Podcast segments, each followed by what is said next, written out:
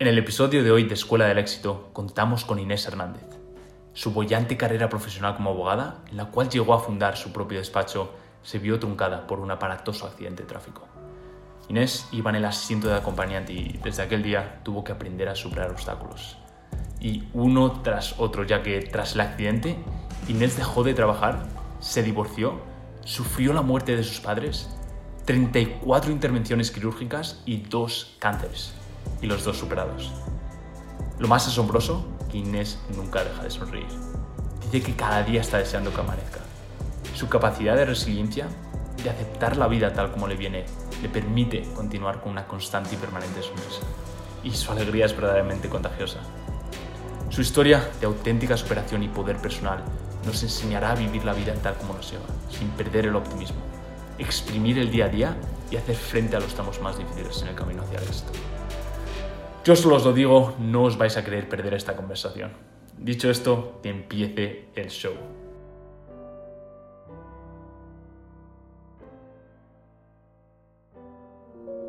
Dicen que la humanidad está condenada, que hemos perdido contacto con nuestra verdadera esencia, que los medios de comunicación nos han corrompido, que nuestro planeta no tiene futuro. Pero nosotros no estamos de acuerdo. Nosotros creemos en el ser humano nuestra salvación yace dentro de cada uno de nosotros. Pero solo con las herramientas más adecuadas podemos despertar y utilizar la energía incombustible que todos tenemos para alcanzar nuestros objetivos. Soy Jaime Guerra. Y yo Jorge Negón. Y nuestra virtud es escuchar, el método de aprendizaje más antiguo que conoce el ser humano. Cada semana compartiremos con vosotros historias reales, de personas reales con éxitos reales.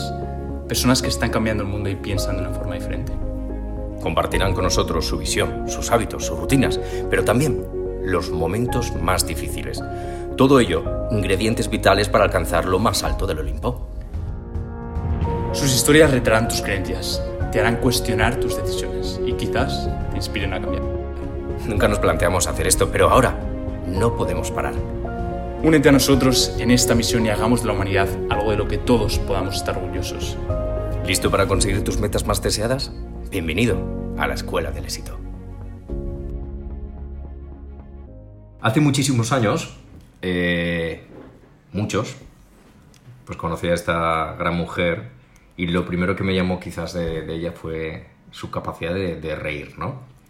Y recuerdo que le dije hace muchos años también que si en algún momento eh, llega la oportunidad de poder grabar entrevistas, porque siempre fue algo que tenía como opción en mi vida, sería la primera persona que entrevistaría, porque me parecía como muy interesante y sobre todo a medida que te fui conociendo y viendo todas las cosas que habías vivido, me parecía muy interesante que pudieses compartir esas experiencias y sobre todo esas ganas de sonreír, de compartir, de vivir, de disfrutar, de llorar y de volver a reír. Y aquí llega la, primera entrevista. Así que Inés, eh, todo llega, como siempre dices tú todo pasa y vuelta a empezar, ¿no? Y nada, bienvenida, estamos aquí eh, Jaime Guerra, eh, Inés, que es la invitada, la mega invitada, y un servidor.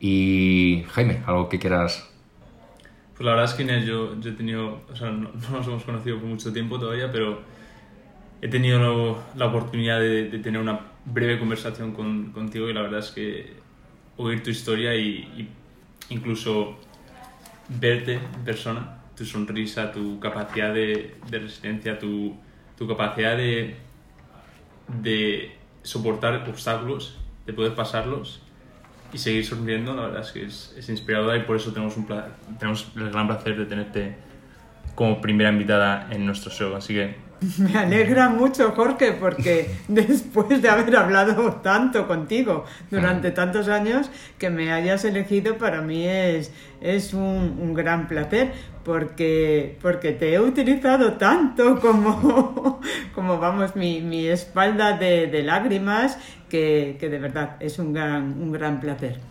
Muchas gracias. Gracias. Yo, yo la primera pregunta que, que sí quería eh, hacerte llegar y que también tú intentes compartir con... porque esa es la misión de este, de este canal, es compartir eh, de dónde sacas tú la fuerza, ¿no? Y la pregunta sería, eh, ¿de dónde sacas la energía para seguir sonriendo ante la vida? Pues la verdad, mm, al principio, cuando me surgieron las dificultades, no sé de dónde las sacaba. eh, quizá de dentro, de dentro de mí. Pero mm, en los últimos años eh, sí sé que la saco de Dios. O sea, digamos que te has agarrado en los últimos años a... ¿Antes creías en Dios?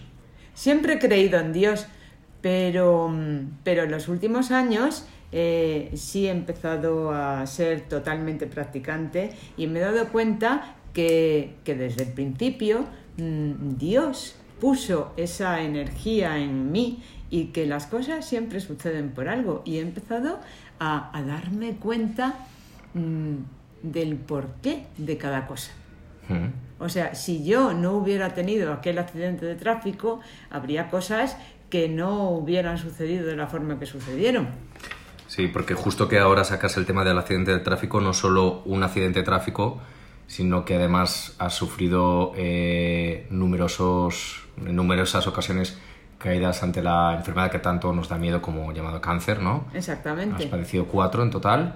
He padecido dos. ¿Dos? Dos y actualmente tengo tumores en páncreas que pueden, pueden bueno, pues devenir en un cáncer de páncreas, enfermedad de la que también murió mi padre. Entonces es un hándicap para mí que evolucione a un cáncer de páncreas, por supuesto. Tengo miedo, pero bueno, aquí estoy, aquí estoy. No lo pienso, simplemente no lo pienso. Cuando me compartiste, creo que de las primeras veces que nos conocíamos, era el, el tema de que habías padecido el cáncer, siempre tengo la misma pregunta. Eh, bueno, todos yo creo que tenemos a nuestro alrededor a alguien que, que tiene esa noticia de tienes cáncer. ¿Qué siente una persona cuando recibe esa noticia la primera vez? Se te cae el mundo encima. Se te cae el mundo encima, no sabes por dónde salir, piensas que todo se acaba. Eh, no lo sé. Eh, piensas eso, que todo, que todo se acaba, pero luego, en vez de mirar eh, al, al futuro y decir todo se va a acabar y mirar al- a lo lejos, sí. es mejor mirar el día a día. Yo recuerdo, yo estuve casada y estuve casada 23 años después de un noviazgo tortuoso de 7 y, y bueno, yo recuerdo que, que mi marido siempre, siempre ¿verdad? le, daba, le daba mucha rabia que yo le dijera que estaba preparada para morir, pero incluso antes de- del cáncer, yo, yo siempre le he comentado y he comentado a todo el mundo que yo estaba preparada para morir. Mi madre eh, que era, era cristiana, católica, me educó y me educó diciendo, nena, esto es un valle de lágrimas, la vida, La es un ¿no? valle de lágrimas. Entonces hay que estar, aquí se vive lo malo y en el otro mundo se vive lo bueno. Entonces tú no tengas apego a nada de aquí, eh, te puede venir lo malo, te puede venir lo bueno. Eh, disfruta, disfruta de, de lo bueno, pero eh, mm, sé buena persona, nadie es más ni menos que tú y sigue esa filosofía de vida. Entonces, estate preparada para que en cualquier momento Dios te lleve.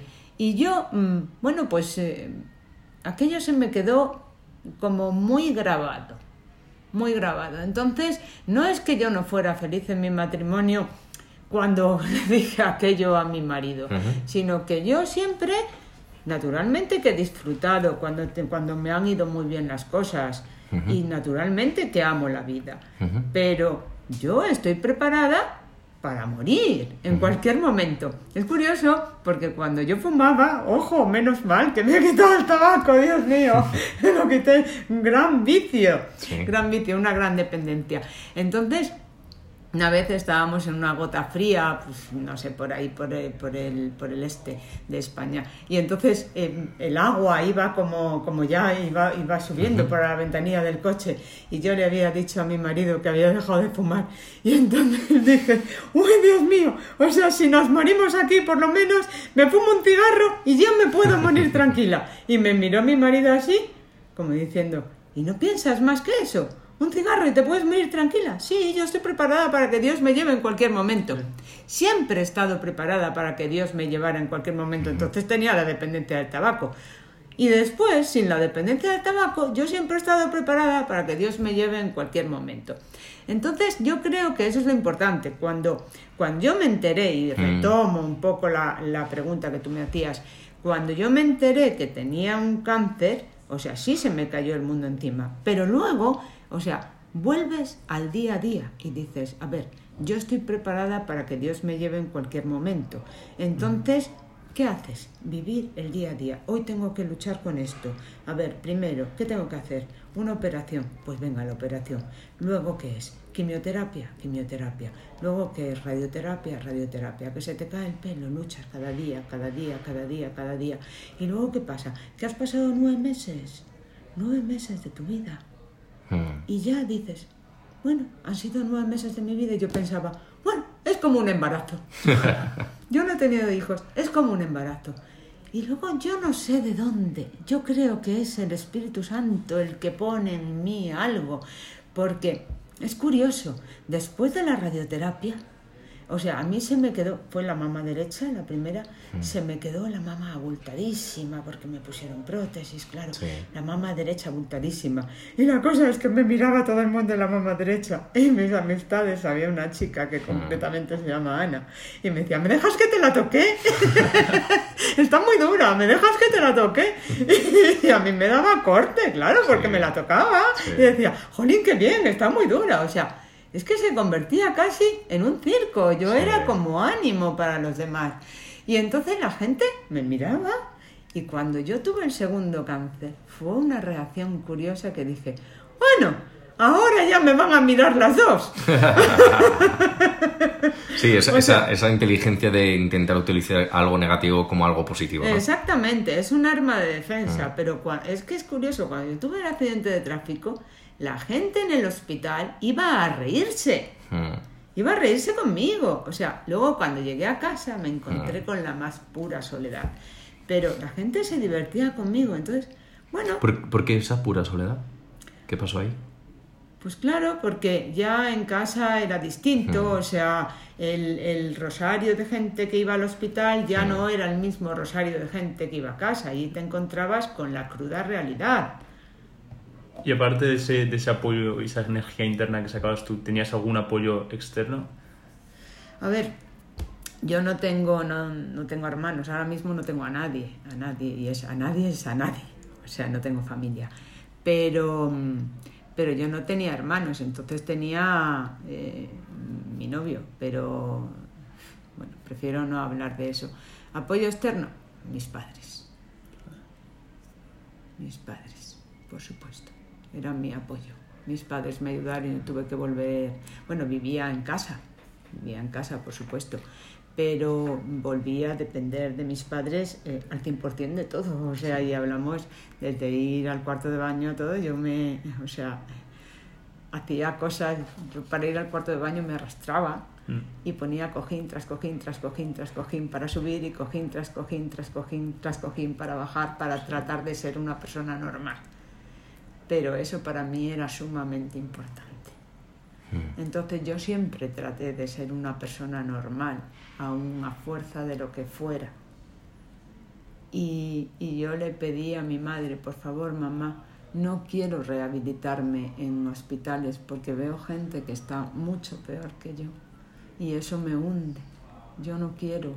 Hay gente que está neurológicamente mal y yo lloro. Llévame a gimnasios, por favor.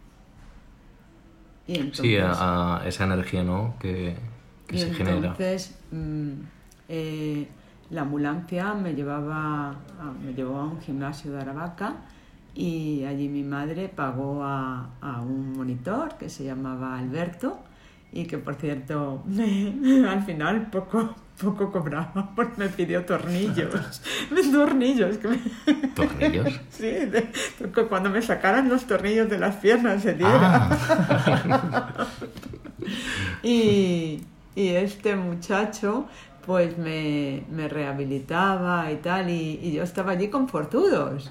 Y por eso aquí también los llamo los fortudos, ¿no? Mm. Y me pongo al lado de los me ponía al lado de los fortudos y yo pues, pues, estaba, pues no podía andar, me llevaba a la ambulancia. Pero, y allí me dejaba tirada y, y bueno, pues, pues este hombre pues me ayudaba pues a, hacer cosas que, y me iba rehabilitando de gimnasio en gimnasio, fue pasando en ambulancia, pero fue muy duro. Perdía el conocimiento en las mesas de masaje y tal, y- pero luego también fui por centros de rehabilitación, lógico. Pero pasé lo menos posible por hospitales donde veía gente muchísimo peor que yo y eso bueno, me, animó, me animó mucho. El apoyo, el de mis padres, por supuesto. Ahora me falta el apoyo de mis padres, es muy duro porque ahora no tengo a nadie, ahora, pero, pero ahora tengo a Dios. Inés, ¿y qué, qué, qué, qué les dirías a los oyentes a- que están pasando por algo, algo malo también o han pasado por unos, una situación un poco problemática? ¿Qué le- la importancia de rodearse o de estar en, en, en sitios donde hay energía alta, donde hay energía positiva. ¿Qué, qué ¿Cómo importante es eso para, para estos oyentes que están pasando esos momentos difíciles? Primero, primero que no se hundan. Primero que no se hundan. Que, que piensen con claridad. Que piensen con claridad. Que, mm, que, que recurran a, a su familia si la tienen. Si no tienen familia, que traten de rodearse de, de personas con buena energía. Yo incluso ni tenía amigos ni tenía amigos. A Jorge ni le conocía. O sea, pero una persona que me caía bien, yo no tenía amigos, porque mis amigos me habían fallado. Incluso ahora mismo, que estoy pasando circunstancias muy difíciles y que me vienen del pasado, mis amigos, los pocos que yo creía que eran amigos, amigos de, de la infancia y tal, me han fallado otra vez. ¿Y yo qué hago? O sea, me acerco a personas que creo que, que, que, que, me inspiran buen feeling. Y confío en esas personas que me da la sensación de que, ten- de que tienen buen feeling, porque el hombre es un animal sociable y necesita compartir, si no, si no psicológicamente está mal y yo necesito compartir con alguien, si no me muero. ¿Qué buscas en esas personas? pues necesito compartir mis sentimientos, compartir mis problemas, pero no, no agobiarles, no agobiarles, sino estar con ellos, incluso al final a lo mejor yo les hago reír, pero necesito eso, ser sociable, estar con alguien. El tema es estar con alguien, no estar solo. Porque yo como yo tengo, tengo, vamos, una psiquiatra de la seguridad social, porque también tengo mis problemas. Y yo le digo a la psiquiatra, yo no voy agobiando a la gente, porque si agobio a la gente, no tengo gente a mi alrededor. ¿No? Sí. Pero, o sea, al contrario, yo vengo aquí y a usted que es profesional le cuento mis problemas. Pero claro, cuando tú tienes un problema, como me estás preguntando previamente, una persona que tiene un cáncer, si necesita ayuda, que no tiene, no tiene familia a quien pedir eh, esa ayuda, sí tiene que acercarse a alguien. Se lo cuenta una vez, pero esa persona a la que se lo cuenta una vez, si es receptiva, sí le va a ayudar, porque es que no necesitas dar el peñazo, por decir constantemente pam, pam, pam, pam, pam, pam. No es necesario eso. Consentir que tienes compañía es suficiente. Consentir que tienes a alguien que está a tu lado es suficiente. Yo aquí tengo una compañera, está en el vestuario al lado, y que hoy se hacía una endoscopia. Y yo directamente, pues me comenta, pues me duele el estómago, pues tal, pues cual. Yo sabía que hoy se hacía una endoscopia. Yo ayer le dije, oye, ¿tienes alguien que te acompañe? Si no, dice, sí, voy con mi madre. Eh, Si no me dice eso, yo le hubiera dicho, oye, voy contigo. Yo me brindo. Hay gente así por la vida. Y es importante que, Sí. que sepan eso. sí. Entonces, entonces, si la persona que tenga un problema, como dicen, tenga un cáncer, que recurra a alguien, que recurra a alguien, que busque a alguien y que no se hunda, que no se hunda y que vea que siempre va a tener fuerzas dentro de sí, que no sea negativo. Que busque en el día a día, día a día, que viva en el día a día, día a día. Que el día a día se hace muy liviano. El día a día se hace liviano. Sí, quizás el problema es cuando te anclas en tanto en pasado como en futuro, ¿no? Exactamente. Ah. El día a día se hace liviano. O sea que no solo es importante luchar esa, esa batalla interna, pero también buscar esos soportes de esa gente que te va a elevar, que te va a hacer pensar en positivo, que, te va, que te va a dar ese- esas energías que, que necesitas. Exactamente. Y muchas veces, y muchas veces, por un lado, es importante, es que todo es un arma de dos filos. Muchas veces es importante recurrir a gente que ha pasado el mismo problema que tú, pero no recrearte Exacto. en gente que tiene el mismo problema que tú. Es Muchas veces es mejor salir del círculo de los mismos problemas que tú. Sí, como irte a un gimnasio con forzudos, Exactamente. que era lo que hacías tú. Exactamente. Porque si yo me voy a gente que está paralítica, me recreo en la parálisis. No. ¿Yo qué hago? Ver la gente que está, pues bueno, levantando pesas y decir, yo quiero hacer lo mismo. Exacto. Yo quiero hacer lo mismo. Entonces no hay que recrearse en la enfermedad. Pide ayuda, pide ayuda, por supuesto, entérate, entérate, estudia, eh, fórmate en, lo que es tu enfermedad, en- para saber lo que tienes y lo que no tienes que hacer. Y, y, naturalmente mm, pide opinión de la gente que, que- que ha sufrido o sufre lo mismo que tú, pero no te recrees en la enfermedad. Hay mucha gente que solamente te habla de la enfermedad. No debes hacer eso, eso aburre, cansa. No, no, y vive el día a día y con ánimo de salir. No, aparte No, que te- no yo creo que cuando hablas todo el rato quizás de la enfermedad, también te estás anclando a esa enfermedad. ¿no? Exacto, es, es lo que trato de decir. Lo que dices. Es lo que trato de Mm. decir, exactamente. Porque yo ahora mismo que estoy preparando toda la documentación que tengo que ir el lunes, digo, "Uy, Dios mío, yo he pasado por todo esto, es que me muero, tengo un dolor de cabeza hoy de preparar todo eso, me muero, me muero con eso. Digo, Dios mío, qué, qué carpetones, digo, quien se lo tenga que estudiar, oh, bendito sea, que, que- que Dios le ayude. Porque ver por todo lo que he pasado me agobia. Y una pregunta, Inés. Sabiendo todo lo que has vivido, todo lo que vivirás, pero sobre todo sabiendo todo aquello que has vivido tan duro, ¿Inés sigue creyendo en la vida? Ay, por supuesto. Por supuesto. Y, y es que cada día, cada día me pasan más cosas. Yo cuando tuve el accidente de tráfico dije, ay Dios, no puede ser, no puede ser, ¿por qué me pasa esto a mí? No puede ser. Y lo llevaba estoicamente. Dije, bueno, ¿qué le vamos a hacer? Se me ha quebrado la vida, tendré que aceptarlo, no me queda más remedio. Y vamos poco a poco, vamos a tratar de salir de esto. Bueno, cuando me vino el primer cáncer dije, no, no puede ser. ¿Qué he hecho yo? ¿Qué he hecho yo?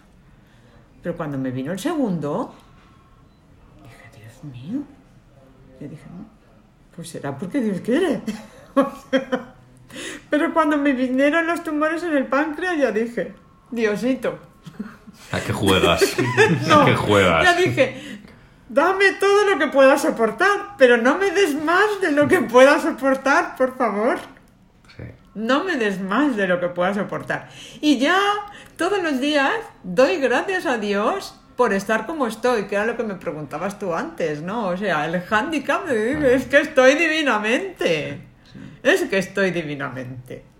O sea, y con todo lo que llevo encima, mi problema es que no lo aparento. O sea, tengo una lucha con los organismos públicos porque, y, con, y con los médicos, porque no aparento lo que tengo. Y le doy gracias a Dios porque no lo aparento. Te deberían ver los oyentes. Exactamente, es que no lo aparento.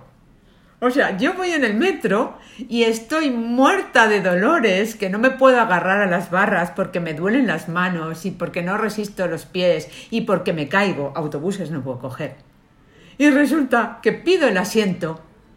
Y si es verano, me ven las cicatrices todavía. Pero si es invierno, me miran así, como diciendo, ¿y está por qué pedir el asiento? Y tengo que sacar mi carnet de discapacidad, pero que no me han dado el grado de movilidad. Por cierto, que lo estoy pidiendo, a ver si, a ver si si me lo escucha. dan, por favor, a ver si me lo dan. Que miren mis radiografías, que miren mis pruebas. Y entonces sacando el carnet de discapacidad, aunque así me miran, y me, y me dejan el sitio, que muchas veces, entre que lo busco, ya lo voy a llevar en los dientes.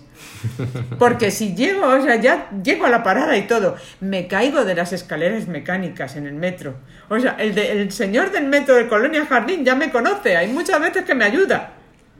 Porque es que ya me está dando claustrofobia el ascensor también. O sea, hay veces de verdad el señor de Colonia Jardín simpatiquísimo porque ya me dice, le ayudo, venga. porque encima yo, no sé, Dios me ha dado el, ser agradable, el hablar con la gente. Le caigo simpática a la gente, no sé por qué. Eso también se lo agradezco a Dios. Y una pregunta, porque te estoy escuchando todo el rato, que- lo cual me parece bien y me gusta. Dices, eh, Dios me ha dado la, la suerte de ser agradable, de tener esta fuerza, tal. ¿Y no crees que a lo mejor puede ser tuyo y te tienes que dar las gracias a ti misma? Pregunto. Eso es la gracia del Espíritu Santo, ¿eh? yo creo que sí. A ver, mira, yo te voy a contar una cosa. Porque cuando yo conozco a Inés, hace muchos años, ¿Ya era así? no tienes tan presente a Dios, quizás. ¿no? Pero En era así. Tú siempre fuiste así. ¿Seguro? Yo creo que sí, ¿no? Siempre tuviste mucha magia, mucha energía. Me Bueno. acuerdo, eh, estabas en el proceso de separación, quizás, o ya había finalizado. No, yo te conozco de antes. Sí. Lo que pasa es que yo he tenido muchísimos Ah. problemas en mi matrimonio y siempre... Sí, sí, me acuerdo Rusia. Ah, ¿Verdad? ¿Qué país? ahí. Vamos a dejarlo ahí. Por ahí, por el norte. No era Rusia, pero bueno. Pero parecido. Bueno, parecido, parecido, parecido, sí. Sí. Pero bueno, puede ser que sí. Te voy a contar una anécdota muy curiosa. Mm. Una, una novia de, de, de mi marido, Mm. o mi ex marido o algo así, yo qué sé. Bueno, pues una novia, mi, mi ex marido, o sea, mi marido le debía hable- hablar tanto de mí que esto... Qué paradójico. Qué curioso, que esta chiquita me llamó por teléfono Sí. y quería conocerme. Fíjate. Sí, sí, es que mi vida es de, de película. Tú, si algún día te dedicas al cine, Es posible, ya es sabes, posible, ya es sabes. ¿eh? que futuro Oscar, mi vida da para, para una Para novela. A mí me gustaría escribirla, pero es que me gusta tanto vivir que no quiero meterme en casa a escribir. Exacto, porque yo quiero vivir. Yo quiero vivir, me encantan las sensaciones, ¿no? Y, no es, ya tampoco estoy para, no, no me centro en nada. Ya soy vieja ¿Qué y va? no me centro en nada. Pero, pero bueno, entonces esta, esta señorita me llamó por teléfono y que quería conocerme. Bueno, y yo me dejo, la verdad yo me dejo porque me gusta tanto eh, la relación con el ser humano que yo me dejo. Y entonces fui, fui allí a, a Toledo y, y, la- y estuve en su casa con su madre y con toda su familia y la conocí. Pero, pero en ese momento eras todavía mujer de tu ex marido. No, no, ya estaba divorciada. Ah, vale, vale, Ya está. vale. Pero esta señorita Mm. le conoció estando. O sea, fue una reunión un poco de ex.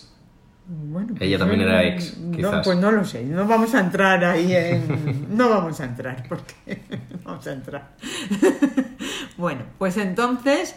eh, bueno, años después me llama, me llama esta chica y me dice que si me apunto a un viaje a Meyugori, que incluida yo, vamos a ir nueve chicas y un sacerdote. Y digo, ¿y por qué no? ¿Y por qué no? Bueno, pues vamos, vamos allí. Y yo allí, pues delante de la Virgen, pues yo no sé por qué, a mí me cambió todo. Me cambió todo y yo empecé a darme cuenta de muchísimas cosas y empecé a ser totalmente practicante. Yo siempre había cre- creído en. Dios, pero empecé a ser total, totalmente practicante. Bueno, tal totalmente practicante que yo llevaba un tratamiento muy fuerte para la depresión, muy fuerte para la depresión, y yo no sé por qué, empecé a prescindir de aquel tratamiento y a día de hoy que no necesito tratamiento.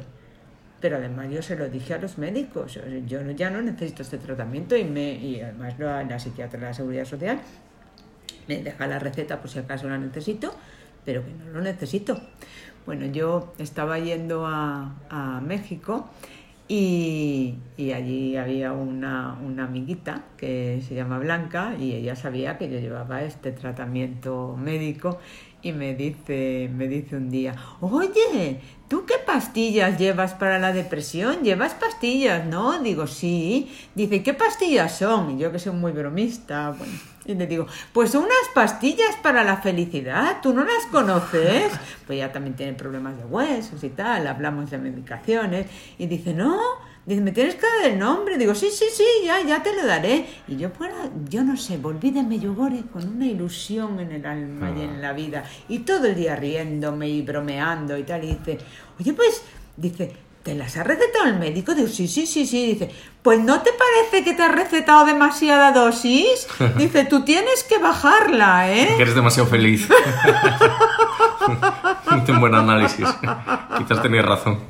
Curioso, ¿eh? Sí, sí, qué bueno. Muy curioso. Oye, y, y viviendo todo esto que has vivido, esa reunión en Toledo, etcétera, ¿Inés sigue creyendo en el amor? Sí, claro, ¿por qué no? ¿Por qué no? Depende qué tipo de amor. Yo no creo que vaya a tener pareja en mi vida otra vez. ¿Por qué? Porque no, o sea, no. No. No. ¿No te gustaría? No cuento con ello en la vida, pero hay muchos tipos de amores. Yo estoy enamorada de la vida, yo quiero a las personas. O sea, en las personas, sobre todo el sexo masculino, me ha decepcionado totalmente. O sea, ese amor carnal, ese amor carnal, no, ya no lo, no lo quiero para mí. Pero, mm, a ver, por ejemplo, a ti te adoro. A ti te adoro, o sea, hay, puede haber hombres a los que, a los que adoro. Además, creo que el hombre es más noble que la mujer. Totalmente, el hombre es mucho más noble que la mujer.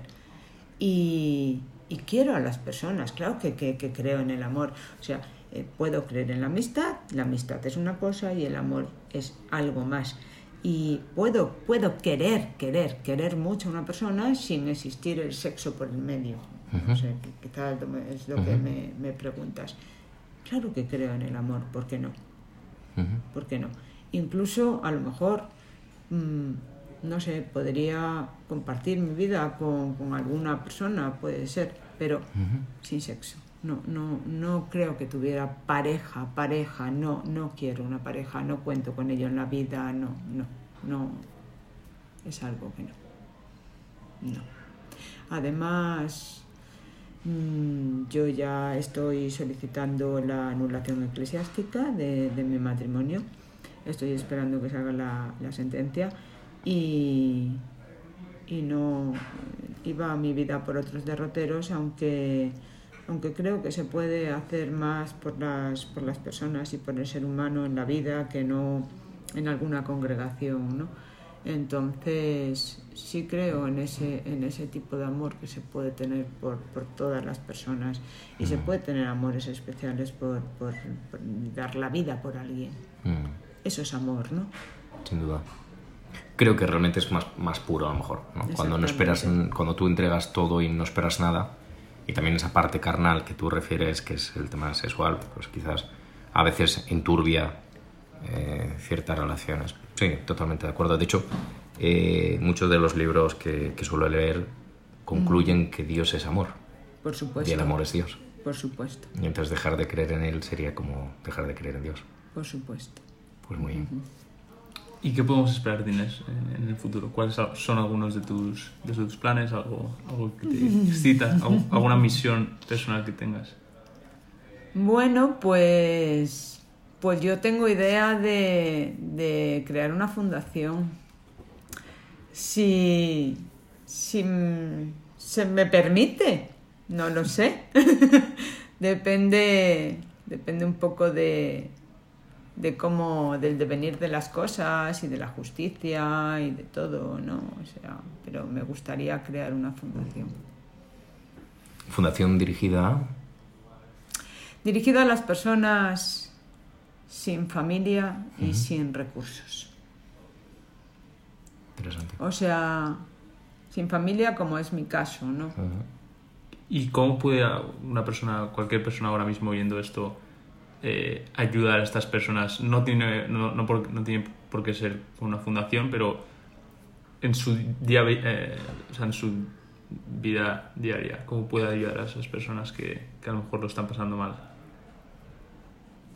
No lo sé, o sea, no sé cómo, cómo se podría. Hay cantidad de fundaciones ahora mismo, pero y cantidad de, de ONGs, o sea, pero, pero yo querría fundar una, o sea, ¿por qué? Pues porque, no sé, porque sí, porque sí, porque siempre he querido, o sea, siempre he querido hacerlo, o sea, porque, bueno, pues yo me, yo me encuentro que yo no tengo familia y que, y que, y que los poderes públicos, pues, mm, y la legislación, ¿no? Apoya mucho a, a gente que está realmente sin familia y que nadie decide por ella. Por, ese, por ella me refiero por esa gente. Ujú. Entonces, es, es muy difícil así. eh, a no ser si dices, sí, te incapacitan, sí, tal, sí, cual, no sé. O sea, es una parcela que queda ahí un poco en el aire, ¿no? De hecho, Inés, eh, vivimos en una sociedad en la cual actualmente se ha aumentado hasta un 40% la, la constitución de fundaciones que están enfocadas a ayudar al ser humano. Quizás sea un indicativo de que el ser humano actual tienda a tender la mano Exactamente. Sí, sí, sí, sí, sí. Es una buena época Sí, para ello. sí, sí, sí. Y además es eso, que no hace falta estar loco ni nada por el estilo, sino, sino es, a ver, eh, eh, gente que en un momento dado necesitas ayuda sin estar incapacitado y sin nada, pues porque te ves que dices, a ver, es que los poderes públicos te dicen que, que no, que no, porque bueno, pues sí, tienes que estar o, o incapacitado o, con muy- un grado de, dependencia o tal o cual. Y, y bueno, hay parcelas que están totalmente con un vacío. Ah. Y, y bueno, pues me gustaría actuar en ese sentido si tuviera la oportunidad. ¿E, e Inés ha alcanzado su sueño? Prefiero no tenerlos, es que, es que eso te puede hacer infeliz. Tener un sueño grande. Yo cuando era pequeña quería ser importante. y, bueno, que es importante, ¿no? Eso, y que es importante. ¿Qué es ser importante? Ahora, a mi edad, a los 59 años, ¿qué es ser importante? Es importante es ser feliz cada día. O sea, voy a vivir yo diciendo, quiero ser importante, quiero tener un gran sueño. A ver, a mí me gusta vivir al lado del mar. Pues bueno, yo he estado viviendo unos cuantos años yendo y viniendo al lado del mar, pues me gustaría poder seguir haciéndolo, ir y venir, no, no tener frío en invierno, o sea, pero un sueño que a lo mejor no lo puedes conseguir, un sueño grandioso, ¿para qué ponerte esas metas que no puedes conseguir? No, es un error. Vive el día a día, es lo mismo que he dicho antes. Vive el día a día, trata de ser feliz en cada momento, acóplate a lo que te viene y, y- y serás feliz. Eso es lo importante, ser feliz. El sueño del ser humano, ser feliz. Ser feliz en cada momento y el que trate de ser más feliz en cada momento es, es el mejor sueño que puedas tener. Sin duda. No te compliques la vida. Y si tuvieras una oportunidad ahora mismo de hacer una, una llamada telefónica, una breve llamada a esa niña que quería ser importante, sabiendo todo lo que sabes ahora, ¿qué consejo le darías? ¿Qué consejo le darías? A la pequeña Inés. Ay, quiere más a tus padres. No, no, no pases tanto tiempo tan apartado de ellos. ¿Cuál es, cuál es el mejor consejo que has recibido de tus padres? Además de lo que hemos oído de tu madre. Sé independiente en tu vida. ¿Y cómo ha afectado eso a tu vida? ¿Cómo lo pones en práctica? No fui tan independiente, me fié de un hombre. O sea, ser más independiente e ir, eh, usar tu propio poder personal. No. A ver, yo, o sea, es difícil, o sea, eh, mis padres eh, me criaron para ser independiente y mi madre me decía, eh, mm, sé independiente, siempre depende de ti misma, mm, procura tener tu trabajo, tus ingresos económicos, etcétera, etcétera, etcétera. Desgraciadamente mi accidente de tráfico me quebró un poco eso, ¿no? Bueno, me lo quebró, me lo quebró totalmente, no un poco eso, me lo quebró totalmente. Entonces, eh, ese, o sea, ¿qué, qué, qué hice? ¿Cuál es la pregunta ya? ¿Ves? Ahí, me, ahí ya me pierdo. Cuando me tocas lo, lo malo ya me pierdo. emocional, Lo ¿no? emocional en ese sentido me, me pierdo, ¿no? Entonces yo me, me no, mi accidente de tráfico me lo quebró y, y yo dependí de un hombre y ese fue mi, mi, mi error o mi fracaso o mi lo que quieras, ¿no?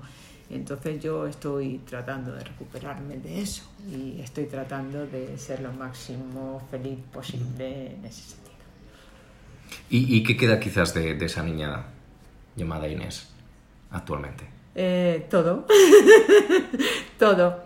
Mm, Te puedo decir que, que actualmente eh, sigo viviendo los 27 años. Ah, muy bien. ¿Te has quedado en ellos? Me he quedado en Me parece genial esa actitud. ¿Crees que existe la edad? No, Es la actitud, exactamente. sin duda alguna. ¿Y mm, crees que muchas personas, porque también lo que está ocurriendo hoy en día con la sociedad, con los jóvenes, es como que, bueno, como está ocurriendo con el mundo en general, hay como una parte, digamos, oscura, siempre un yin ¿no? Un un 50%, en el cual la gente como que huye del amor y hay otra gente en el amor como pareja, ese amor que tú te aferraste y creíste en él y te traicionó, y otra gente deposita toda su vida, como quizás hiciste tú, en esa pareja, ¿no? es que Y eso es lo quizás que es el equilibrio. Es que eso es lo que veo. Eso es Sí. lo que veo en los jóvenes. Que hay gente que se ata demasiado temprano y, hay, y hay gente que, que no quiere adquirir un compromiso. Por miedo, sí. ¿no? Quizás. Sí, o sea, yo veo, vi un programa el otro día de madrugada de, de cuatro bodas y tal, y, y que había gente que decía, ay, una iglesia, esto no lo he visto en mi vida, una boda. bueno, ¿qué es esto? O sea, y bodas civiles y bodas que, que no, o sea, tontunas, yo qué sé, no, no, sí, hay gente que, que no, no, no veo a, a la- una juventud uniforme equilibrada. Ujú. No, no lo veo, pero eh, es- de eso habría, que- habría que- mucho sociológicamente de que hablar. Creo que mm, radica un poco quizás en el miedo, ¿no? Sí. Y, En de- ambas, en ambas partes. y Por- la formación, la Sí. formación en el hogar y, y la formación en y la formación en, en- en- en los centros educativos. Por eso digo que habría, habría mucho sociológicamente de que hablar. Demasiado de que hablar. ¿Notas que la sociedad quizás, eh, si nos trasladamos a esos 27, incluso esos 17 años de Inés, y ahora analizas desde tu punto de vista a los jóvenes de hoy en día, ¿ves muchos cambios? Demasiados, demasiados. Demasiados, porque antes el, el- vamos, la- lo que se hacía era estudiar o una carrera universitaria o una formación profesional, eh, cuando tenías más o menos un estatus que podías eh, desenvolverte, tenías una pareja, te casabas, eh, formabas familia, eh, normalmente te comprometías, eh, o cuando había una criatura era cuando te comprometías. Ahora como que ha cambiado todo muy mucho, no, no, no, no hay unos cánones, no, no lo veo yo. Y, y no sé, o sea, quizá hay valores, como tú bien dices, muy exagerados y hay valores muy debilitados. Pero bueno, cada persona es libre, también se trata de eso. Bueno, se trata. Habrá que respetarlo, ¿no? Sí. Hay que respetarlo. ¿Y tú crees que la... Porque mucha gente se, se lamenta de su vida y dice, Ay, la vida no es justa, eh, ¿por qué me pasa esto a mí? ¿Tú crees que la vida es justa? ¿Tú crees que todos tenemos un plan de vida, aun- aunque pase lo que pase? A ver, parte de la vida yo creo que nos la vamos buscando nosotros con nuestras propias decisiones. Y otra parte de la vida eh, nos la da Dios, como bien he dicho antes, ¿no? Y nos sucede por algo, para que nosotros la utilicemos para algo. Y una pregunta, Inés, si ahora mismo también, lo parecido a lo que ha, dicho James, eh, si te damos la oportunidad de esa llamada yo te diría, imagínate que soy un mago Sí. y te digo, Inés, tienes que escoger entre éxito laboral o éxito sentimental. ¿Qué escogería Inés? Éxito laboral o éxito sentimental. A ver, no sea... ¿Con qué te quedarías? ¿Qué prefieres? O sea, un buen trabajo, por decirlo así, y un matrimonio malo, o un buen matrimonio y... Yo qué sé, o sea, a ver, eh, tener una, una pareja que te quiera, un compañero para toda la vida, un matrimonio eh, es más importante que, que un éxito laboral. Alguien a tu lado eh, para, para vivir es algo muy importante. Vamos, no es algo, es un hecho, es un hecho importantísimo. De hecho, Dios creó al hombre y la mujer para estar juntos. Y Inés, ¿qué requisitos, qué puntos básicos consideras tú necesarios para alcanzar esa felicidad que tú tienes, para levantarte con, con energía, para, para lograr el éxito? ¿Qué requisitos tú, tú ves muy importantes? Ser positivo, ser positivo, siempre ser positivo, vivir el día a día, no mirar, a ver, eh, mm, mirar atrás, por supuesto, pero tener experiencia de, de- de los errores que hayas podido cometer, pero, pero no darles vueltas a los errores. eh, una experiencia, pero no darles vuelta. Mirar eh, al futuro, pero no centrarte en el futuro. ¿eh?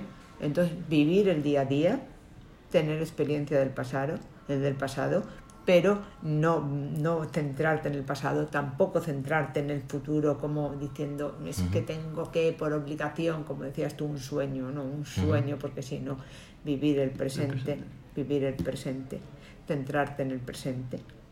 Naturalmente, a ver, si tú tienes, ¿qué te voy a decir? 500 euros y dices, me lo gasto hoy, no ahorro para mañana, como hoy, mañana no, pues hombre, tendrás que, que tener una previsión. ¿eh? Es el equilibrio de Claro. las veces largas, pero vivir el, el día presente y hacer todo lo que necesitas para llegar a este. Ahí este- está. Y ser, ser positivo, por supuesto, ser positivo. Y mm, tener fe en ti mismo, por supuesto. Tener fe en ti mismo. Decías, eh, decías antes, me vas a decir, es que te dices tú que te viene de Dios. Sí, por supuesto. Pero tienes que creer en que tú puedes explotar tus capacidades, las que Dios te ha dado. Porque si tú no explotas tus capacidades, Sí. No vas a hacer nada con lo que Dios te da. Y eso es lo que estamos tratando con, con este podcast, enseñar a la gente a, a llegar a ese potencial porque todos lo tenemos. Claro. Todos tenemos esas herramientas que, que Dios nos ha dado, que, que todos, con los que todos nacemos. Ahí está. Un increíble potencial, pero lo que pasa es que Sí. mucha gente no, no alcanza porque no pone esos...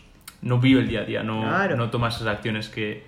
que- si tú no crees en ti, si tú no sales a la calle y crees en ti, tú no, no vas a convencer a nadie de nada. Ahí está. Si tú no crees en tu programa, nadie te lo va a escuchar. Nadie pues... La mentalidad esa de víctima de... Ahí está. Si ¿Por una chica vas- que está enamorada de un chico no cree que es guapa, el chico no la va a ver, no la va a ver guapa, la va a ver feísima. Y todo es así. Y al final atraes esos pensamientos. que. Exactamente, es al fin y al cabo una ley de la atracción. Y yo no es que crea en la ley de la atracción, pero realmente todo es así, es te surge, te surge de dentro. Todo te surge. Si yo estoy pensando en algo triste, nunca me va a surgir una sonrisa, me surgirá una lágrima. A ver, si yo quiero llorar ahora mismo, ¿cómo me voy a reír si quiero llorar? Ah. Simplemente eso. ¿Y cuál sería la definición de éxito entonces para, para Inés? La definición de éxito, ¿en qué sentido lo dices? De la vida. Ser feliz en cada momento, ser feliz en cada momento, tratar de ser feliz en cada momento y amoldarte a cada cosa que te venga, a cada situación que te venga. Amoldarte a lo que te venga y tratar de ser feliz en cada momento. Tratar, porque nunca vas a ser feliz al 100%. Amoldarte a lo que te venga y tratar de ser feliz en cada momento. Y ya está. Ese es el éxito. Ese es el éxito en la vida Ah. que te toque la lotería, que tenga, ganes 100 mil millones. que. Es que eso no, no. A la tumba no te vas a llevar nada. Bueno, Yo ahora voy a ver el adosadito de mis padres. Experiencias. Y cuando voy a ver el adosadito, Mm. yo voy con una sonrisa, la gente me mira. Ah, no. Están ahí en el adosadito, mira, cuando en el vestuario, cuando digo, los sábados voy a regar las plantas del chalecito de mis padres, del adosadito. Y me miran y dicen, ¿viven aquí cerca? Sí, ahí al lado. En el cementerio. En el cementerio, el adosadito está en el cementerio. Es ah, el adosadito. Sí. Es una buena manera de, de verlo. Claro, y claro, pero como lo digo con una sonrisa, Sí, la la gente chica, le- le choca. claro, le choca. Bueno, en México quizás no les choca tanto, ¿no? Claro, allí no- pero cultura- claro, allí no tengo el adosadito al lado, el No, no, adosadito no. está aquí en Pozuelo. Sí, sin duda. O sea Y, para todos esos oyentes que, que estén pensando, ¿cómo lo hace? ¿Cómo, cómo puede tener esta, esta mentalidad tan positiva? Inés, ¿cuál, es, ¿cuál sería tu superpoder? Esa calidad o característica, cualidad eh, que tú tienes que, la gente no tiene, que te, que te ayuda a, tener este tipo de mentalidad. Pues que Dios me dio don de gentes, me gusta la comunicación con las personas, amo el ser humano. Yo amo el ser humano. Yo amo a las personas. Yo voy por la calle y, y, a mí me molesta que la gente no se hable, que la gente no se salude. Yo amo al ser humano. Es que eso es lo importante. A mí la gente con caras largas me molesta. La gente que no se saluda me molesta. La gente que te cruzas en la escalera y te hace así para abajo. Pero como, buenos días. Buenos días. Yo de hecho les busco a esos. Claro, y que me tienes que mirar a los ojos. Buenos días. Y ahí es donde la, la- mucha, mucha gente tiene que empezar, ¿no? Está a lo mejor demasiado enfocada a tener éxito o laboral o cualquier cosa. Claro. Pero hay que, hay que empezar por ahí, por ser una buena persona, por tener esas relaciones, por, Por comunicarte, sí. por comunicarte, que es lo que se está perdiendo, comunicarte. Si no te comunicas, ¿qué? Cae todo. Es que lo primero es comunicarte. Es que ya ni nos hablamos. Es que ese es el problema, ya no nos hablamos. ¿En algún momento de tu vida has cogido a una persona que tiene esa energía que estás diciendo de mustia, apagada, que mira al suelo, que va con sus auriculares en su mundo, y de repente cuando llega Inés con su energía, con sus ganas de vivir, con sus ganas de saborear la vida, le despertaste? Sí, muchas veces. ¿Y no crees que ese es uno de los mayores éxitos? Sí, y además hay gente, hay gente que eh, allí, cuando, cuando iba a México, en la playa me hacían corro y eso me gusta, para escucharme hablar. Y eso que, que yo ya he olvidado cantidad de cosas, porque, bueno, pues yo no sé si del accidente de tráfico, de qué, pues se me va, se me va la memoria. Bueno, yo creo que es más bien porque tienes tantas experiencias que la CPU del cerebro no tiene espacio. Claro, tienes que comprarte Pues USB. mira que tengo la cabeza grande. No, pues necesitas más espacio porque como te gusta vivir, claro, has sobrepasado el límite de Pues se memoria. me olvida todo. Pero sí, la gente me cuenta y cuando yo allí en Playa del Carmen iba a una tienda y aparte de que se le llenaba la tienda porque yo hablaba, hablaba, hablaba, el dueño me decía, no te vayas porque me haces reír. una tienda de esencias del Caribe que compraba yo potingues y tal para para tomar, porque como necesito tomar suplementos vitamínicos y cosas de esas. Y me decía, no te vayas, no te vayas. Que no solo vendo, sino que además Exactamente, me se reía, se reía mucho. Entonces, bueno, pues y, sí. y existe algo, porque algo habrá, ¿no? Que te quite la sonrisa, que te dé miedo, que no te deje dormir. Siempre hay cosas que haces que no te, que no te gustan, siempre se hacen cosas malas, por supuesto, y cosas que, que no te gustan y cosas de las que te arrepientes en la vida, por supuesto que sí. Y hombre, me he confesado muchas veces, o sea, he pecado, claro, por supuesto que sí. La vida no es perfecta, todos hacemos cosas buenas y cosas malas. Si fuéramos perfectas seríamos Dios y Dios solamente hay uno, Cierto. claro. Mm. Y hablando de estas memorias eh, que, que has podido vivir, eh, quiero que te imagines que por alguna razón inexplicable, en tu último día aquí en la Tierra, todo lo que has hecho hasta ahora, todas esas personas que has tocado, todas esas conversaciones que has tenido, todas las relaciones que has creado, por alguna razón se desvanecen y son borradas de la Tierra. No las puedes encontrar en ningún sitio. Pero en tus últimos respiros tienes un papel, un papel y un boli, y puedes escribir y dejar en el mundo tres cosas que consideres las mayores verdades y lecciones que hayas aprendido a lo largo de tu vida. ¿Qué serían esas tres cosas? ¿Con qué nos dejarías en el mundo? A ver, no lo he entendido. Sí, creo que lo que quiere decir eh, Jaime es qué herencia dejarías pese a todo se, se te resetea el cerebro, Sí. ¿vale? No tienes memoria, pero en cambio tienes la oportunidad de dejar tres recuerdos o momentos o, o cualidades o virtudes. Que, que tú pienses que son verdades o tus, tus mejores consejos para la gente. ¿Consejos o cosas? ¿Entendido? Como- Como consejos. un- una lección. Consejos. Consejos. Te vas, mañana, eh, en un minuto te vas de la vida. Sí. Y alguien te dice, te dejo tres papeles, en cada papel pon un consejo, porque Ah. esto será lo que el resto de la gente que viene detrás seguirá. Vale. Digamos que son tus los diez mandamientos, mandamientos. Vale, en este caso vale, tres. Vale, vale, vale, vale, vale, vale, vale. Pasa el máximo tiempo posible con tus padres. Uno, Eso para mí es que se me... lo tienes, ¿eh? Lo Ay, tienes ahí grabado. Sí, porque yo... yo... ¿Les echas de menos? Ay, muchísimo, muchísimo, muchísimo. ¿Pero cuándo fuiste consciente de esto? ¿Cuando se fueron o antes?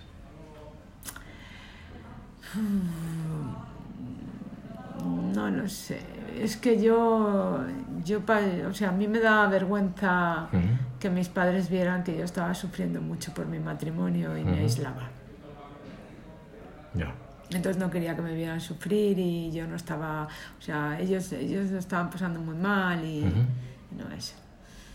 Entonces yo no, no pasaba el tiempo suficiente quizá con ellos y, y ahora a posteriori veo que, que tenía que haber estado, o sea, yo vivía, este, estaban viviendo conmigo, pero, pero yo me aislaba, no... Huías para que no hubiesen Que esa pena, ¿no?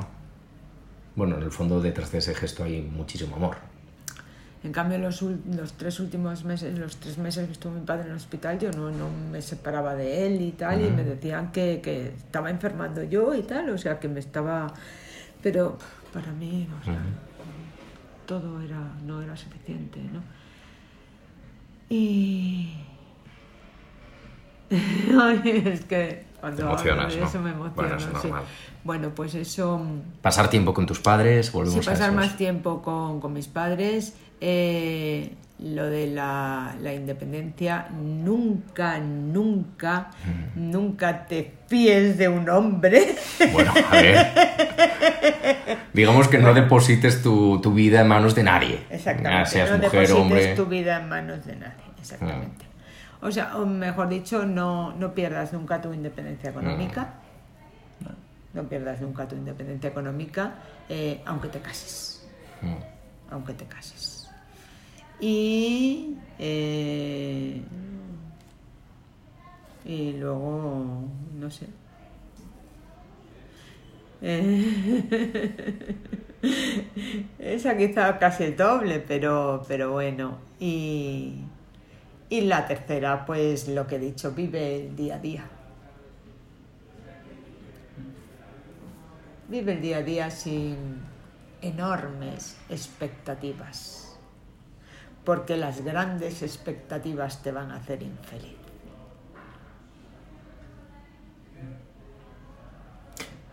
¿Recuerdas? Supongo que te habrán dado muchísimos consejos, tus papis, tus parejas, tus amigos. ¿El peor consejo que te hayan dado? Que digas, joder, ¿para qué le haber hecho caso a esta tía, a este tío? El peor consejo. Si lo recuerdas. Pues no lo sé. Lo eliminaste. No lo sé, no sé cuál es un mal consejo, no tengo ni idea. es que yo creo que las cosas negativas las olvido, es que me ha bien, pasado siempre. Eso es la CPU. Olvido lo negativo, o sea, no tengo malos programada para lo de positivo. negativo. Me parece bien. sí, sí. O sea, creo que por eso soy feliz. Sí. Y si pudieras cambiar algo, si miramos atrás, aparte de Sí, estar sí, más sí. tiempo con papá y mamá, no, No me hubiera casado. te hubieras casado. Eso lo tengo claro. Y hubieras a lo mejor aumentado tu carrera profesional. No, no me hubiera casado. Directamente. Directamente, no vamos a decir más. No me hubiera casado. Lo dejamos ahí. No me hubiera casado. Pues sí. Bueno, pues yo creo que con todo este material que has compartido con, con nosotros y con los oyentes, está claro que yo me voy, al menos, luego James hará su resumen, yo me voy con vivir el momento, que el éxito está en buscar la felicidad en, en cada segundo, ¿no? Sí. En compartir, en amar Exactamente. y quizás no esperar nada de nada ni de nadie, aunque también eso es un poco difícil, ¿eh? No, no, no. Buscarlo en, en ti uno mismo. mismo. En uno mismo. Y luego compartirlo con los demás. Exacto. Y supongo que, que Jaime tiene su... Bueno, yo para cerrar Cierre. quiero, quiero decirte gracias y apreciarte por tu sonrisa, por tu, tu energía que nos has traído aquí y, y por tocar todas esas vidas que, que estás tocando, eh, por ser esa, esa energía tan positiva y, y- y seguir siempre sonriendo. Entonces, Gracias a ti, Jaime. Y además te digo una cosa, a mí este, este programa me, me daba mucho miedo porque cuando me enteré y leí la, la, la iniciación ¿no? y la descripción del programa, eh, dije, uy, la clave del éxito, si mi vida es un total fracaso. Pero claro, Pero, que es un ¿por qué? Claro, ¿sabes? Claro, mi vida es un fracaso profesional, pero, pero lo doy, mi- pero, pero para mí es un éxito vital mi vida. Es un fracaso profesional, pero un éxito de vida, porque, porque yo soy feliz en la vida, porque yo quiero seguir viviendo, porque quiero seguir viviendo cada vez mejor y porque cada vez voy encontrando mayores armas, aún con más dificultades, para querer seguir viviendo cada vez mejor. Y eso es lo que... Tengo más claro. elementos. Y queremos que los oyentes sepan eso, que cada uno define su éxito. Y vamos a tener, o sea, los invitados va- a- a- van a haber encontrado ese éxito, cada uno en su vida, sea cual sea esa- ese éxito para ellos. Y, y para mí tu vida es, es un éxito. Entonces, Muchas gracias. por eso te queríamos tener aquí y muchísimas gracias por... Pues éxito deseo también a vosotros y seguro que lo vais a, a tener. Hombre, ya lo tenemos. Gente como tú. Gracias. Pues gracias, Inés. Nos vemos muy pronto.